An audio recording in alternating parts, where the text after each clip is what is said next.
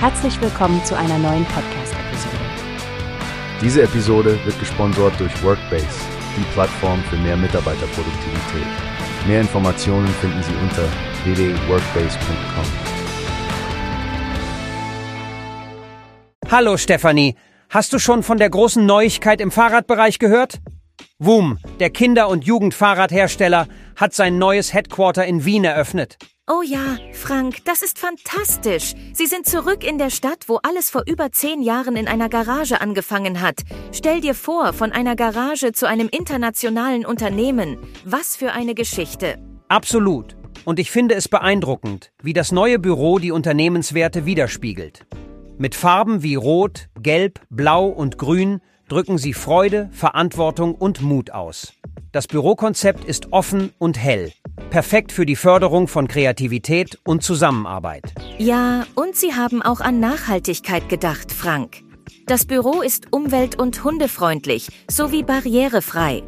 Außerdem bieten sie über 65 Fahrradabstellplätze und sogar E-Bike-Ladestationen an. All das zeigt wirklich ihren Fokus auf die Gemeinschaft und die Umwelt. Der Wirtschaftsstadtrat Peter Hanke hat auch die Rückkehr von WUM in die Stadt gelobt, was für Wien als Standort für innovative Unternehmen spricht. Richtig.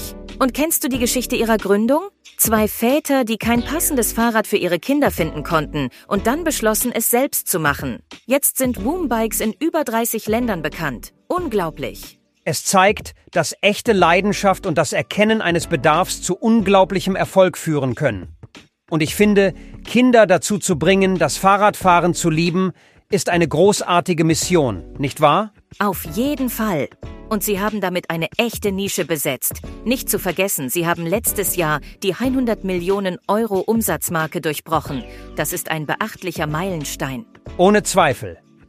WOOM beweist, dass ein Unternehmen mit einer starken Vision und einem klaren Fokus wirklich einen Unterschied machen kann. Sowohl in der Fahrradindustrie als auch in einer nachhaltigen Lebensweise, Stefanie. Ja, Frank. Und lass uns nicht die Pläne für Outdoor-Begegnungszonen mit Pumptrack und Kinderspielplatz vergessen. Das wird ein Paradies für die Kids. Ich denke, wir sollten beobachten, wie sich Wooms Geschichte weiterentwickelt. Ganz bestimmt, Stefanie. Nun, du hast es zuerst hier im Newspace Podcast gehört, meine Freunde. Danke fürs Zuhören und bis zum nächsten Mal, wenn wir wieder spannende Nachrichten und Geschichten für euch haben. Tschüss und denk daran, auf zwei Rädern bleibt das Leben spannend. Wie hast du gehört? Es gibt eine Plattform, die wir probieren sollen. Workbase heißt die, hört dir das an. Mehr Produktivität für jeden Mann.